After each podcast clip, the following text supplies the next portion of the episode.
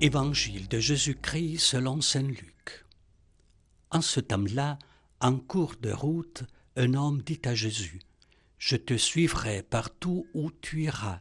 Jésus lui déclara, Les renards ont des terriers, les oiseaux du ciel ont des nids, mais le Fils de l'homme n'a pas d'endroit où reposer la tête.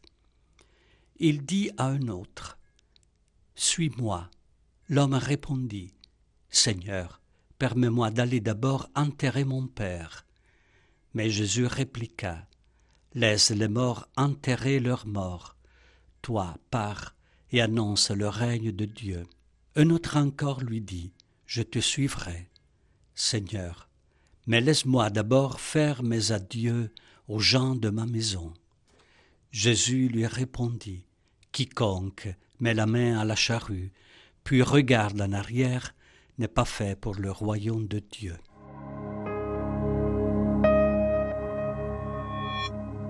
Luc nous présente le style pour devenir disciple témoin, en nous indiquant les attitudes erronées du discipulat.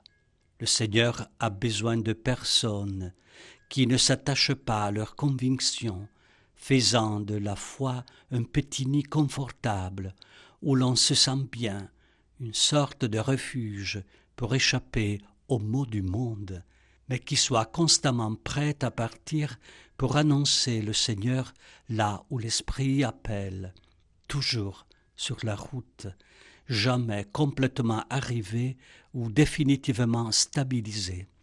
Ce n'est pas simple de suivre Jésus, d'être son disciple. Le Seigneur, avec beaucoup de justesse, nous met en garde contre certains dangers découlant d'une vision infantile et superficielle de la foi. Il n'a pas où poser la tête et demande à ses disciples la même disponibilité à se remettre continuellement en jeu, en question. Le Seigneur a besoin de gens vivants, d'hommes pleinement humains, pas enfermés dans une religiosité vaguement sombre et ténébreuse, mais prêt à être le signe de cette confiance et de cette joie intérieure qui émerge même dans la difficulté.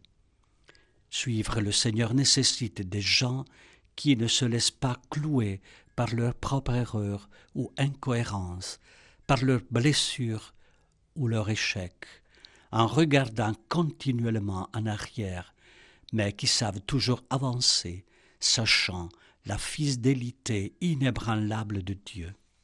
Ne nous retournons pas en arrière en regrettant un passé hypothétique où la foi, l'Église et les chrétiens étaient au centre de l'attention.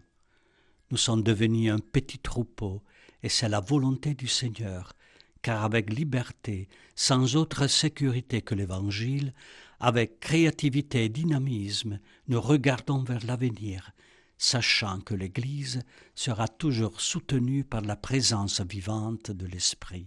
Aujourd'hui, dans la mémoire de Saint François d'Assise, qui a suivi le Seigneur sans regarder en arrière, prions pour qu'il nous donne aussi la force et la confiance de poursuivre notre chemin de la foi, en confiant dans la présence fidèle du Seigneur. Amen.